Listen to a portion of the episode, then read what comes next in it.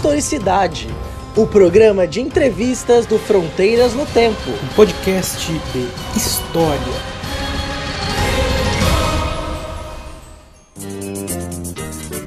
Olá, meus amigos, minhas amigas. Estamos aqui então começando 2021 e encerrando ao mesmo tempo a terceira temporada do Historicidade, esse nosso maravilhoso programa de entrevistas aqui do Fronteiras no Tempo. E como tá virando quase que uma, uma coisa recorrente, apesar de esporádica aqui no, no Historicidade, hoje nós vamos fazer como no ano passado que nós trouxemos a, a Isis, do, que é do, das ciências jurídicas. Né? Nós vamos hoje, no nosso Historicidade, também fazer uma conversa interdisciplinar. Né? Para isso, nós convidamos aqui para estar conosco nesse dia o professor doutor Hertz Wendel de Camargo, que é professor da Universidade Federal do Paraná no curso de Comunicação Social.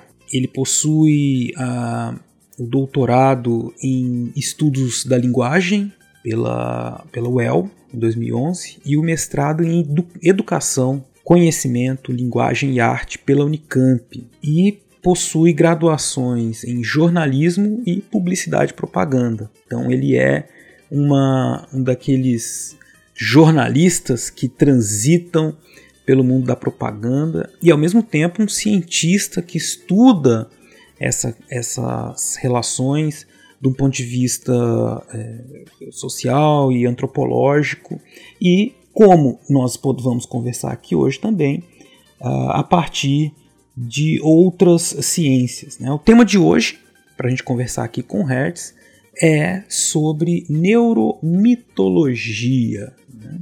Então, nós vamos falar de neurociência, nós vamos falar sobre também é, mitologia né? e o consumo, né?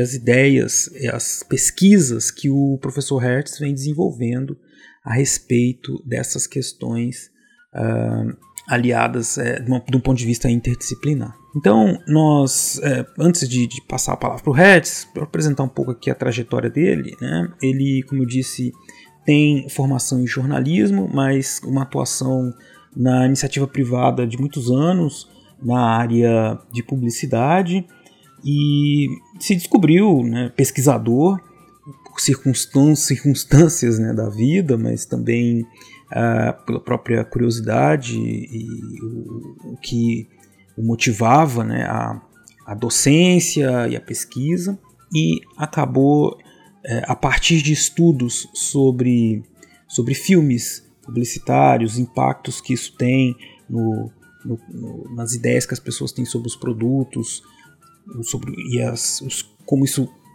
influencia o comportamento de consumo de tais e tais grupos, né? e ele foi partindo né, então, de estudos sobre antropologia é, e antropologia do consumo para chegar à neurociência, depois à neuromitologia, que é uma pesquisa que ele está desenvolvendo né, atualmente a, em nível de pós-doutorado, né, vai fazer em breve pesquisas, assim que for possível, evidente, pesquisas na, no, no México, em Guadalajara, né, é, pesquisas laboratoriais tentando é, mapear esses comportamentos e, as, é, e, e, o funcionamento do cérebro a respeito aí do, do, do como eles veem, como eles, é, como as pessoas lidam com a mitologia nas suas vidas, né?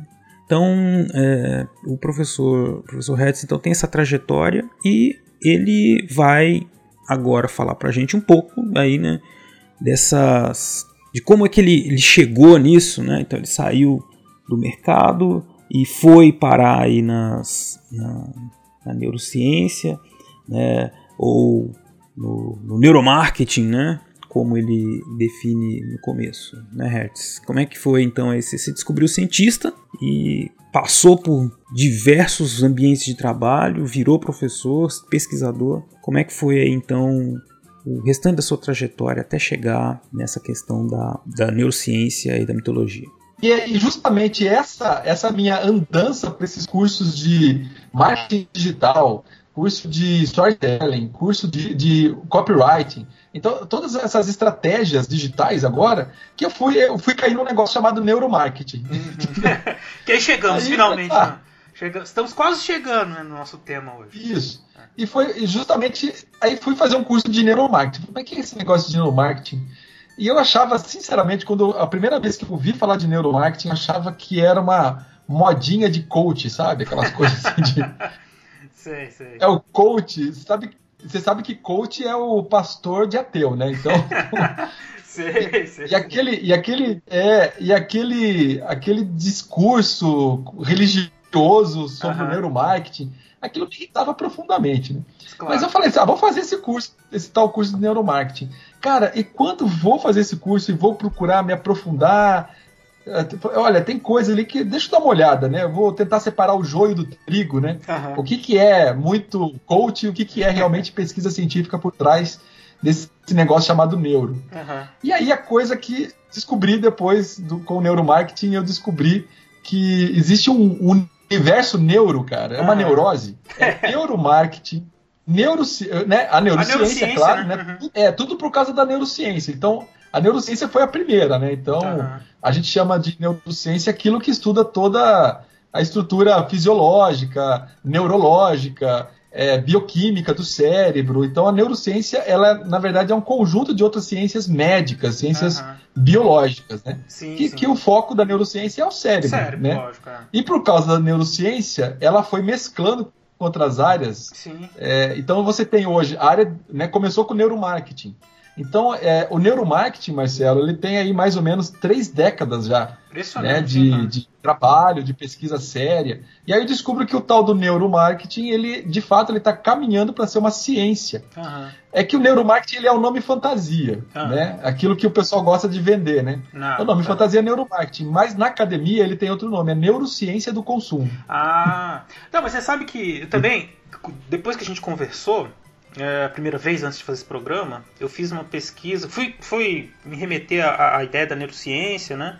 É, e eu descobri também, né, você tem neurociência e educação, uma linha muito forte, é, neurociência estudando questões de gênero, é, por exemplo, quando você imagina assim, as, essas, é, neurociência estudando é, memória, né? É, Exato. Por que, por que a gente lembra de uma coisa, porque a gente esquece de outra? E aí eu comecei a perceber assim uns caminhos, né? Que às vezes a gente separa o nosso corpo daquilo que a gente está pensando, né? Mas é, é, porque a gente tem um pouco de medo desse determinismo biológico, né? De dizer assim, nossa, mas então quer dizer que eu vou sim, fazer. Sim. Não, é, é uma, é uma interação, assim. Até uma das descobertas da neurociência, que é essa da, da, da plasticidade do cérebro, conversa muito bem com essas noções que nós temos de cultura, de comportamento, né? Porque isso vai mudando, o cérebro fisiologicamente também vai mudando. Né? É muito louco isso, né, cara? Muito interessante mesmo. É, e aí a neurociência, por exemplo, ela tem outras. É, o que, que ela conversa, por exemplo, na, na área de ciências humanas? Ah. A neurociência conversa muito bem com a antropologia física, que é aquela ah, área sim. da antropologia que estuda a evolução da espécie humana. Sim. Então, em neurociência, você entender de evolução humana, do corpo humano, é fundamental, né? Porque tem muito comportamento hoje e que você tem aí um comportamento, uma, uma mãe, é, uma mãe com uma criança buscando comida, né, escolhendo, fazendo escolhas no supermercado, muito pouco se diferencia de um Homo sapiens na savana caçando, buscando Isso. comida.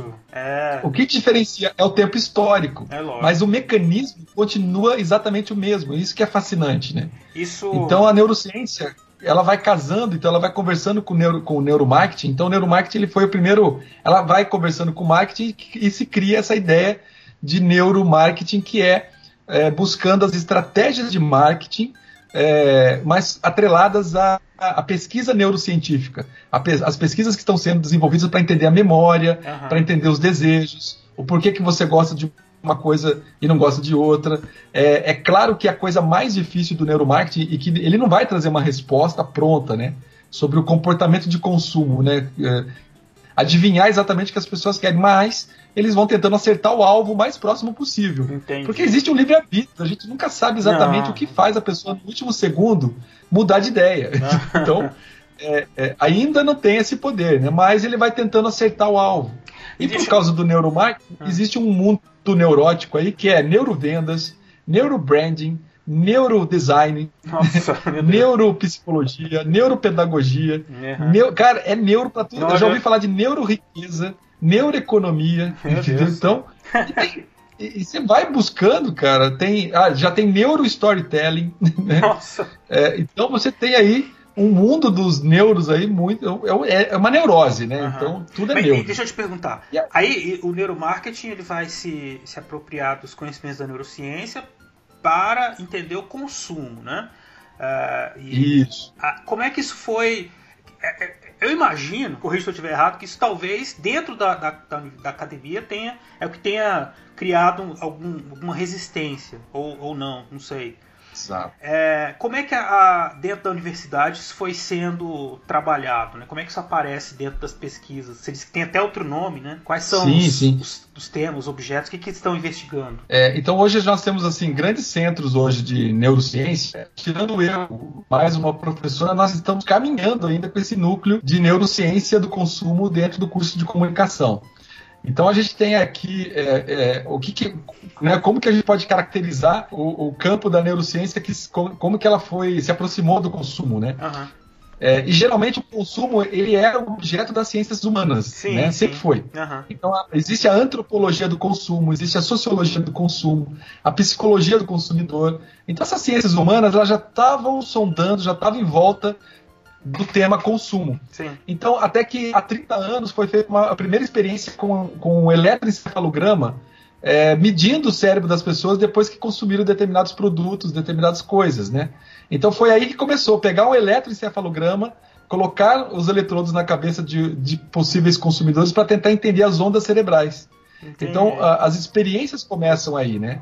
Então, claro que tem um, tem um histórico dessas ciências, né? Antes disso foi feita muita experiência com com, com é, experiência com macacos, experiências com cachorros, né? Uhum. Então eles tudo para entender esse funcionamento. O cachorro era uma experiência terrível. Quando você vai tentando entender como que foi colocado o animal dentro do laboratório, você fica com uma pena do animal, é, lógico. porque é, era um aparelho que media a, a a quantidade de saliva do cachorro. Nossa. E aí, quando mostrava um alimento para ele, ele salivava mais. Então, esse estímulo, né? Essa coisa behaviorista da psicologia, ela foi invadindo o laboratório cada vez mais, né? Entendi. E aí você, claro, tem um lado cruel. O neurônio espelho, por exemplo, ele foi descoberto a partir de, de, de experiências com macacos no, no em laboratório. Caramba. O neurônio espelho ele é, é, uma descoberta clássica da neurociência, que nós temos um grupo de neurônios no cérebro que especializados em copiar o outro indivíduo. Então, Nossa. e é uma coisa é uma coisa que tem a ver com os primatas, né? Então, nós, seres humanos, para neurociência, nós, na biologia, a gente é primata. É, então, com, todos os primatas têm neurônio espelho. Então, e aí você observa a área de biologia, por exemplo, a primatologia, que é a ciência que estuda os primatas, a gente sabe que o primata, o filho, o macaquinho, ele olha o pai, olha a mãe, os macacos adultos e ele, ele copia comportamentos. Uhum. E ele só pode, ele copia esse comportamento por causa desse grupo de neurônios, né? Hum. E, e, o neurônio espelho foi descoberto, por exemplo, o cientista estava lá com um macaquinho no, todo cheio de eletrodo, ele pega alguma coisa para comer, o macaco com certeza estava com muita fome, e o macaco faz o mesmo movimento com o braço, com a, com a braço, mão, né? Eu acho que primata tem mão, não tem pata, né? Então, é. É, é, ele faz o mesmo movimento com a mão, ele faz o mesmo movimento de mastigar, copiando o, o, o, cientista. Aí o cientista fala: pera lá, mas por que, que eu faço isso? Ele faz também. E vai investigando, investigando, descobre que existe aí uma, um grupo de, de neurônios que, que muda o comportamento, que copia o comportamento, comportamento dos outros. O que, que o consumo tem, por exemplo, com esse neurônio espelho? É, isso explica muita coisa, Marcelo. Por ah. exemplo, o porquê que eu não tenho um corpo perfeito, mas eu compro, por exemplo, um produto da moda que está sendo exibido de um modelo que tem o corpo lá ideal, né? A gente pegar falar, olha, eu não tenho nada a ver com aquele, com aquele modelo uhum. de uma propaganda de camisa, por exemplo, uhum. né? A camisa que está no modelo não vai ficar igual do modelo em mim, né? Mas por que, que mesmo assim eu, eu compro, eu consumo aquela camisa? Porque eu, por causa do neurônio espelho, eu me coloco no lugar daquele modelo. Entendi. O neurônio espelho é um grupo de neurônios da empatia. Você, se, você, se a gente não tivesse o neurônio espelho, a gente não conseguiria se colocar no lugar do outro, para você ter uma ideia. É, pode ser aplicado ao consumo então, e é... vários outros comportamentos que a gente tem que são explicados muitas vezes pela sociologia, né?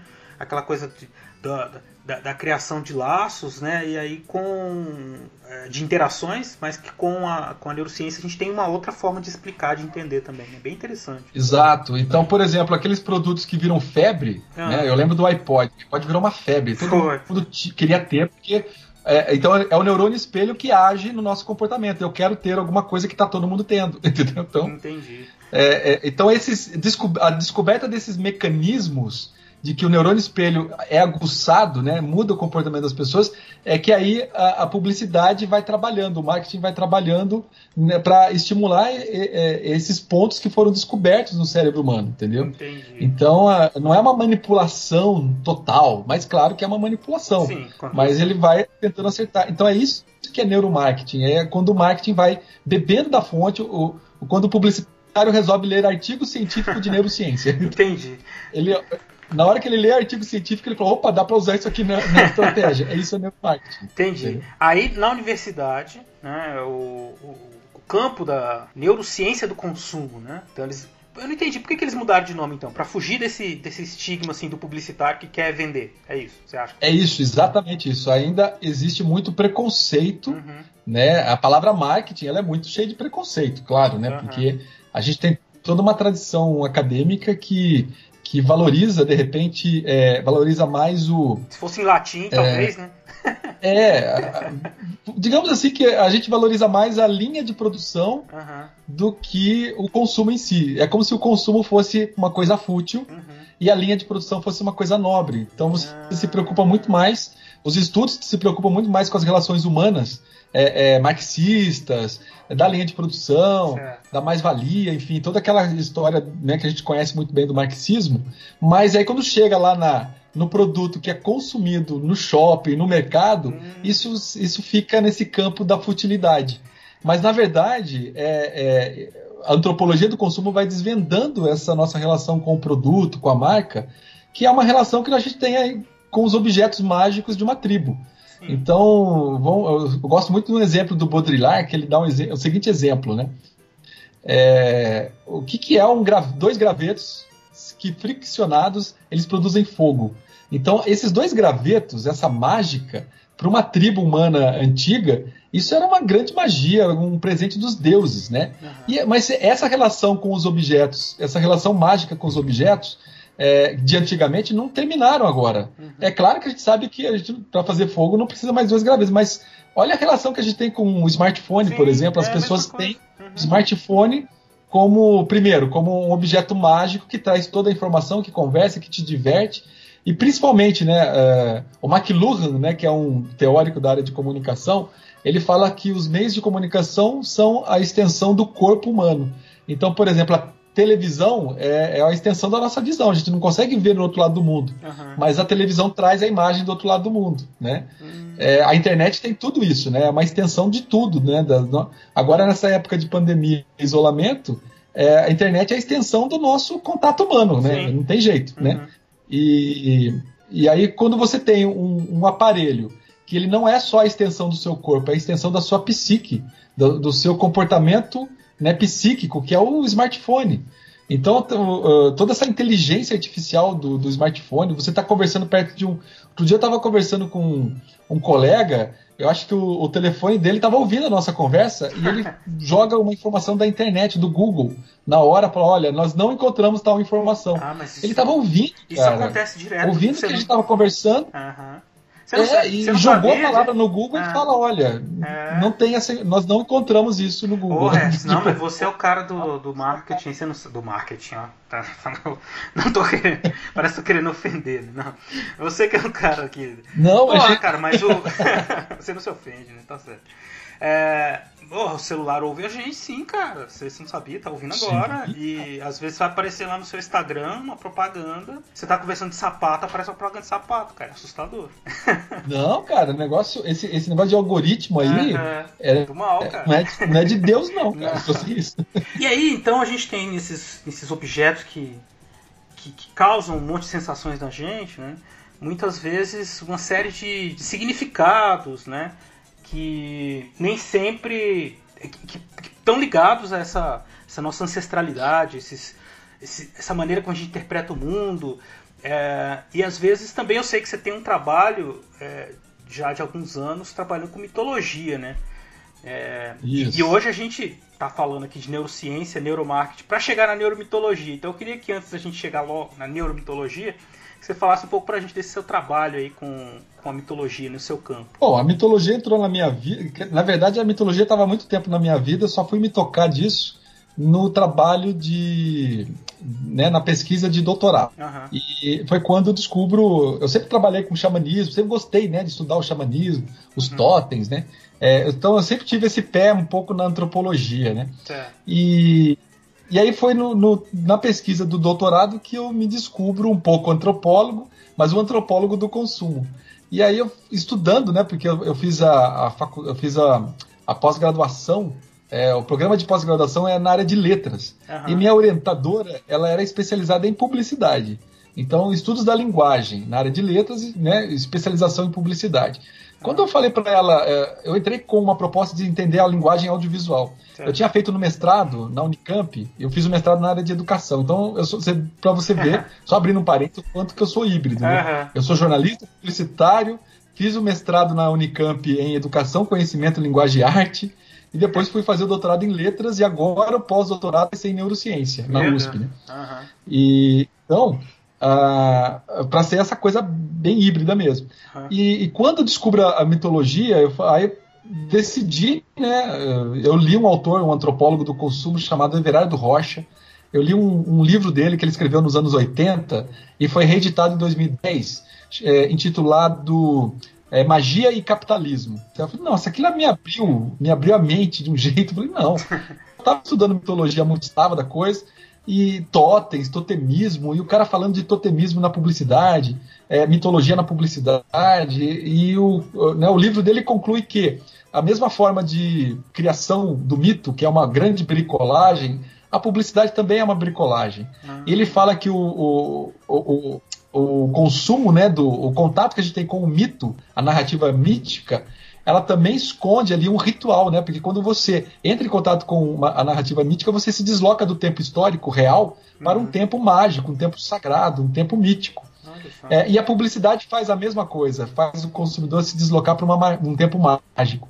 É, quando ele vai falando que o, o totem é um elemento da natureza que ganha um sentido cultural, por exemplo, é, a tribo do urso. Ah. Então, o urso é um elemento da natureza e ele, né, e quando ele ganha uh, o sentido de ah, representa, é um emblema de uma tribo humana, né, de um grupo humano, que significa que, ele, que aquele grupo humano é forte tanto quanto o urso, né, essa coisa, essa é, linguagem alegórica, metafórica. É, então, o urso se torna um totem. E o produto, ele é o nosso totem, a marca é totem, né? Uhum. Então, quando o produto ele tem a representação da natureza na nossa cultura, que é a matéria-prima, ela é manufaturada e depois ela ganha um nome, ela ganha uma, ela é aculturada, ela ganha características humanas para poder criar identidade com as pessoas. Então, o produto, a marca, eles são totens, né? Então existe um, uma relação totêmica com os produtos. Cara, quando eu fui, eu, eu fui lendo isso, eu falei, não, não acredito que eu tava com a faca e o queijo na mão. Uhum. É, e aí, qual foi a ligação?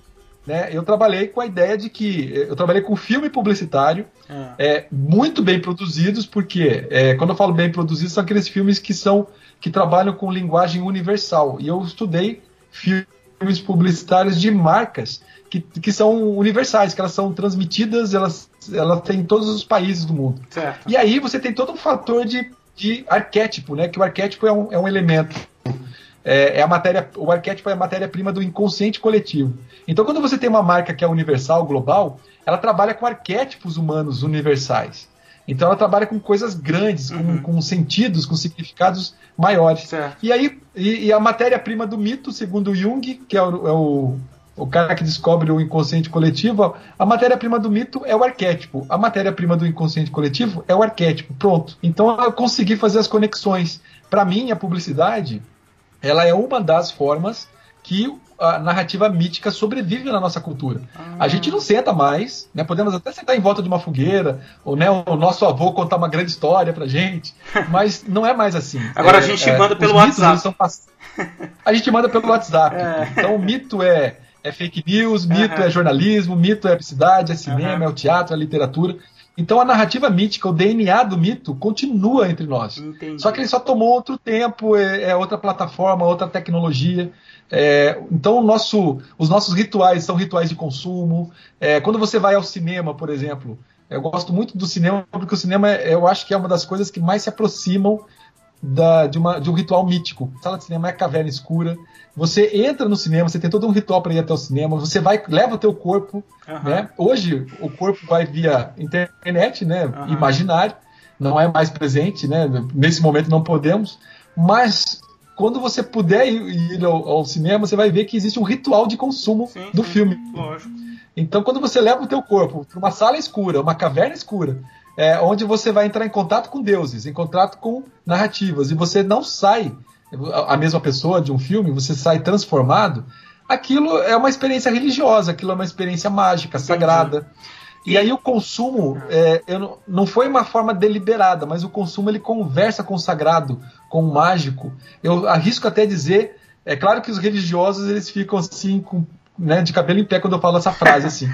é, imagina. Mas o é. consumo é, para mim, a nossa maior experiência com o sagrado hoje. Porque ele bebe dessa fonte da mitologia. Entende? O, o, mito é uma experiência sagrada. Veja. E se ele tem essa, essa estrutura mítica na narrativa, então é uma experiência sagrada que a gente tem pelo consumo. E aí, me corrija se eu estiver errado aqui na linha de raciocínio. Uma coisa que é tão é, profunda que existe em nós, né, na nossa, vamos dizer, nossa cultura, em tantas culturas do mundo, como o mito, a narrativa mítica e tudo mais, e há tanto tempo, é, é, é de se imaginar que isso, evidente, tenha ligação com a fisiologia do nosso cérebro, né? E aí é daí que você começou a pensar Sim. na neuromitologia. Exato. E aí a, a, a neuromitologia ela é justamente essa. É, é, no, no, no, na minha profissão, toda vez que eu sempre trouxe uma narrativa, uma narrativa mais mítica quando eu trago a estrutura da jornada do herói, quando eu trabalho com narrativas e elementos e signos, né, é, é, míticos numa campanha publicitária, por exemplo, ou até numa notícia, né, do, de jornalismo, eu trabalho com, com elementos que eu posso trabalhar também jornada do herói no jornalismo, no documentário. É, toda vez que eu trazia é, esse, essa estrutura mítica para a narrativa publicitária, eu percebia que existia uma conexão maior dos consumidores com a marca, com o produto. Uhum. É, existia uma memorização maior.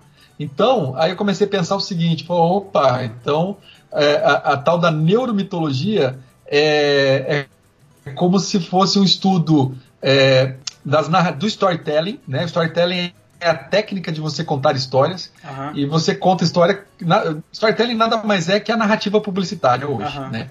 Então você conta uma história sobre uma marca e essa história ela está embebida de estruturas narrativas míticas. Entendi. Então você já bebe, você já traz elementos míticos para uma narrativa publicitária. Agora, quando você trabalha além dessa narrativa publicitária, é, elementos míticos, estratégias de neurociência do consumo ou neuromarketing, então você tem aí uma junção, a neuromitologia, que é, na verdade, eu chamo de neuromitologia de marca. É você construir a, a, a marca, é, trazer um, um, uma consistência é, é, de significado para ela, uma profundidade maior, deixar ela mais humana, né? É, mais próxima do que é humano para as pessoas se identificarem com ela, porque é existe uma relação narcísica né, do consumidor com a marca. Então, se a marca não representar esse consumidor, ele não vai querer consumi-la. Então, ela tem que ser muito humanizada. Entendi. E aí, o mito é uma das formas da gente humanizar a marca. Agora, quando você trabalha com estratégias, por exemplo, de é, neurocientíficas, então você tem aí uma ideia de neuromitologia de marca. Ah, né? Então é essa. E aí a minha experiência, o que, que eu quero levar isso para o meu pós-doutorado? Eu quero expor um grupo de pessoas é, a uma narrativa mítica e um outro grupo de pessoas a uma narrativa não mítica e, e tentar entender o que acontece no corpo delas, no cérebro delas na memória, fazer alguns testes posteriores para poder te tentar entender. E a coisa que é interessante não é só o eletroencefalograma. Você tem coisas mais complexas, por exemplo, o diagnóstico por imagem, uhum. né? É, e você tem um aparelho que eu acho fantástico chamado eye tracking. O eye tracking é um óculos. As ah. pessoas vestem esse óculos, elas têm um tempo para olhar uma imagem e esse óculos ele, ele mede quanto tempo a pessoa demorou para ver tal elemento na imagem, quanto tempo ela ficou para a imagem e quais são os elementos que mais chamam a atenção do olho dela na imagem. Nossa. Cara, é, vou dar um exemplo bem prático, ah. né, de como que você faz uma pesquisa, uma pesquisa qualitativa. Essa pesquisa qualitativa você pergunta, por exemplo, 100 homens hétero.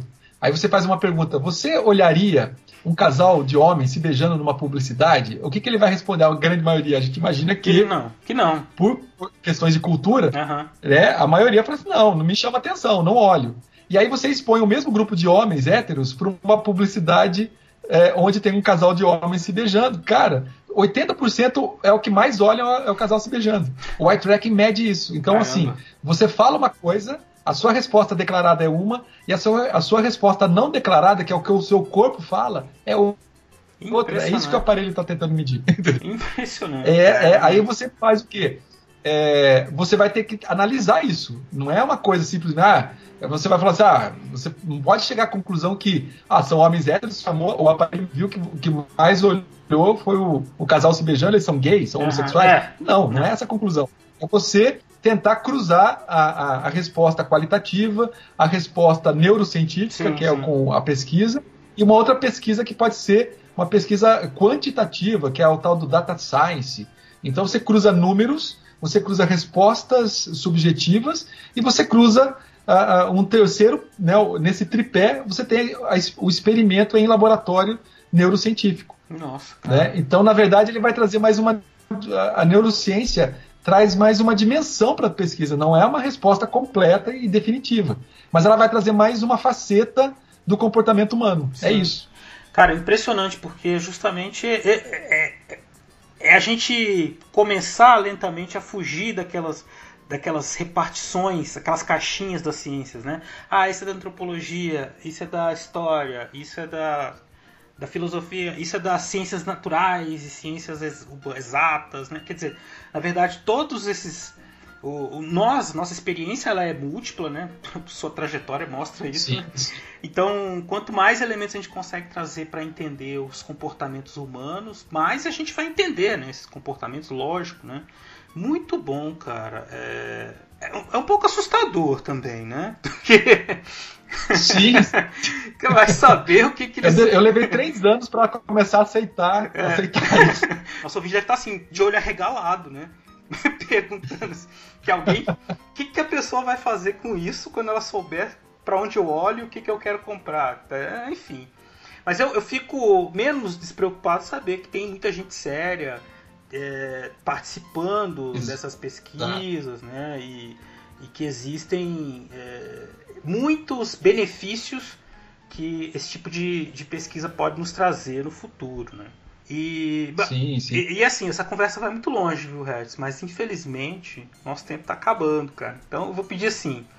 Uh, eu vou já te agradecer né, antecipadamente. Vou pedir para você fazer assim, suas considerações finais. Nossa pergunta hoje aqui, nosso tema hoje foi a neuromitologia. Né? A gente fez uma viagem pelas neuro, pela neurociência, pela, pela neurociência do consumo, né? e chegamos na mitologia, na neuromitologia. É, queria que você deixasse uma, umas informações, umas mensagens finais para o nosso ouvinte, para os nossos ouvintes e nossas ouvintes. Isso. Então, a gente. Uma, só para contar uma historinha, né? Porque em paralelo à USP, eu, eu fui aceito para ser orientando de um professor do Centro de Neurociências da Universidade de Guadalajara, lá no certo. México. Né? Uhum. E aí a, a, coisa mais engraçada é que quando ele mandou a resposta que ele queria me orientar, né, na, no experimento lá no México, né, em Guadalajara, ele falou assim: olha, todo mundo vem no meu laboratório pesquisar tudo, né, com os aparelhos, com os equipamentos. É a primeira vez na minha vida que alguém vai estudar mito com neurociência.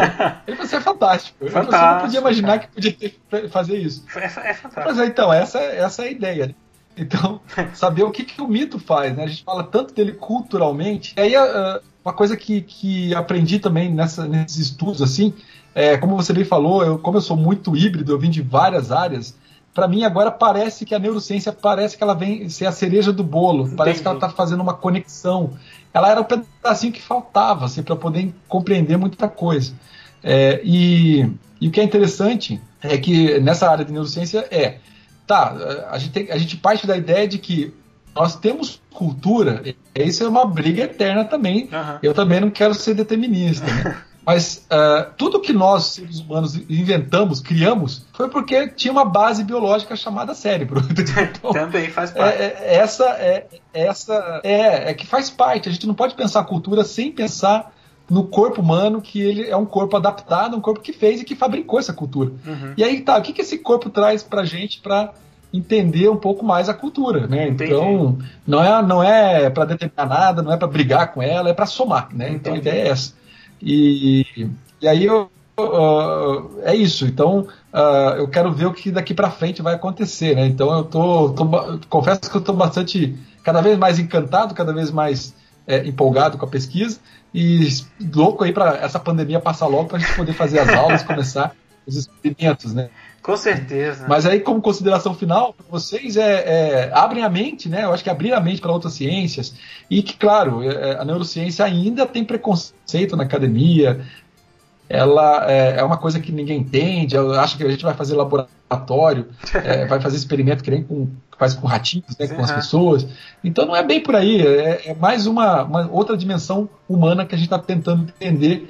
E os meus alunos, eles viram a função que eu sou um biólogo frustrado, viu, Marcelo? Eu sempre quis fazer biologia. Tá, Cara, certo. eu tô me realizando, porque eu leio as coisas de neurociência, de biologia, faz sentido. eu entendo, né? Então, como eu sempre quis ser biólogo, então ah. eu falo assim, isso aqui não tá grego para mim, né? Isso tá um latim, assim. Então...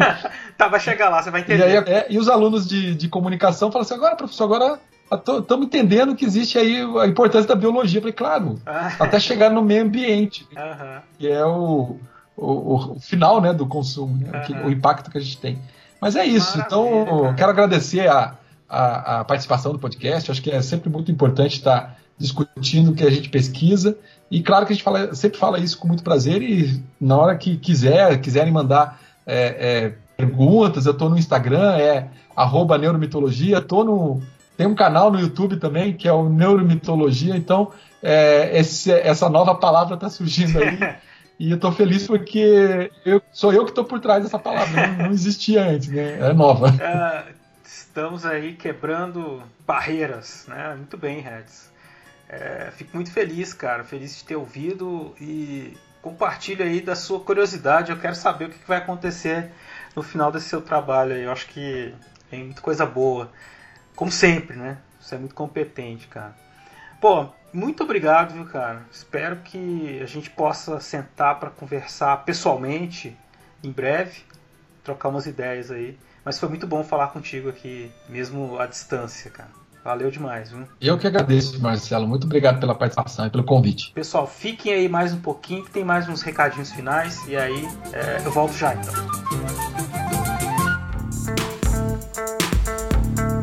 Muito bem, meus amigos, minhas amigas acabaram de ouvir aí esse papo super interessante com o professor Hertz, né?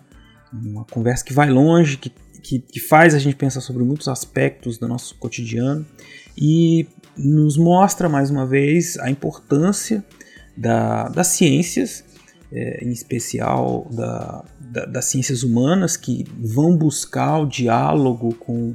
vão se abrir né, ao diálogo, se abrir a uma a, a outras possibilidades de interpretação para transformar, para tornar mais ainda mais precisas ainda as suas análises. Né? Então a gente está falando de comportamento humano. É, é, importante que nós tenhamos esse aspecto fisiológico em consideração para que a gente possa entender, é, explicar melhor esse comportamento. É bastante interessante também que o professor Hertz trouxe para gente alguns elementos aí de como pensam cientistas de outras áreas, né, coisas que a gente nem imagina que, que tenham uma, um nível tão é, apurado né, de, de ciências, né, tão sofisticado, eu diria, né, de, de pensamento científico. E mas que, que, que, geralmente realmente a gente tem só uma visão quase um tanto quanto preconceituosa, né, de imaginar assim, a propaganda, algo como ah, um consumo, uma manipulação, né. É evidente que há tudo isso em, em algum grau, é, mas é um, um, comportamento, é uma, um processo importante da nossa vida, como bem disse o Hertz, está muito ligado à polêmica dele lá que ele disse então que é, o consumo é, é, sagrado, né? Mas e é uma coisa que nós, cientistas sociais, não, não podemos nos furtar de tentar entender, né? Porque as, as pessoas consomem é, e o que elas consomem e, e os sentidos que, ela dão, que elas dão para tudo isso. Tá? Bom, é isso então. É, se você quiser continuar apoiando ou quiser apoiar no nosso projeto do Fronteiras no Tempo, você pode entrar no site do Padrim, é, padrim.com.br barra Fronteiras no Tempo, Padrim com mudo, e lá vocês vão encontrar várias categorias de apoio que vocês podem nos ajudar a manter e fazer o projeto crescer. Uh, vocês também podem encontrar, entrar em contato conosco, mandar perguntas, comentários no nosso Twitter, que é front com temudo no tempo, front no tempo. Uh, ou então mandar um e-mail para gente no fronteirasnotempo.gmail.com. Assim, nós encerramos então a nossa terceira temporada do Fronteiras no Tempo com este episódio especial. Uh, nós nos encontramos no próximo mês. Tenham todos e todas um feliz 2021 e que nós possamos nos encontrar muitas e muitas vezes virtualmente aqui e trocar ideias nos nossos programas do Fronteiras no Tempo e no Historicidade. Um abraço a todos vocês e até a próxima.